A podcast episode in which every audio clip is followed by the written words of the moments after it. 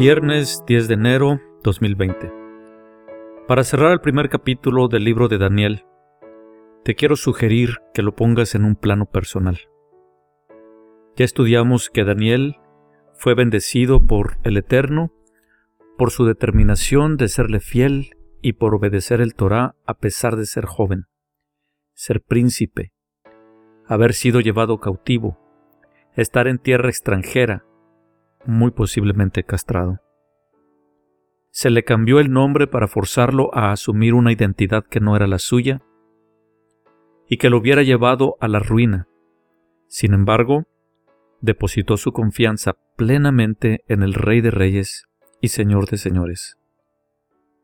Se sometió a Jehová de los ejércitos.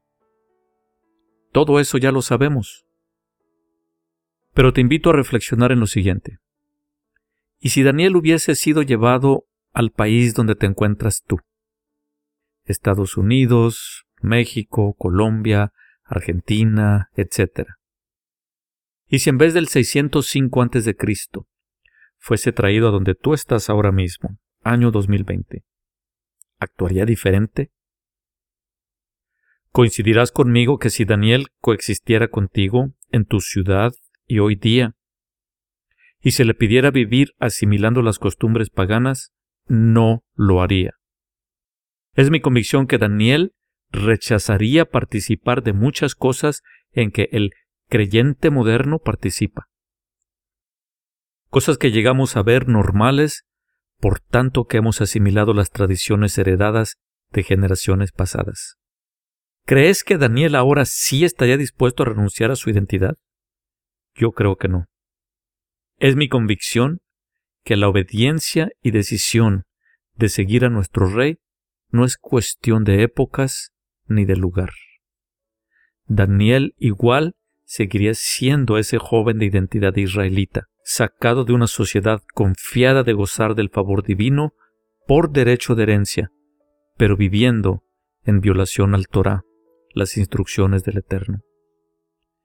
Es obvio como veremos en el estudio de capítulos posteriores, que Daniel era un arduo estudiante del Torah y de los profetas. ¿Lo eres tú? Daniel y sus compañeros representan el pequeño remanente que aunque muchos a su alrededor afirmaban que ya no era necesario guardar el Torah, que estaba abolido, tal vez llegaron a decirle eso es para los judíos, ahora estamos en Sinar, eso ya no es para nosotros. La Biblia no registra si había más creyentes a su alrededor, pero la Biblia sí dejó documentado que esos jóvenes judíos decidieron serle fieles a vivir de acuerdo a las instrucciones, el Torah.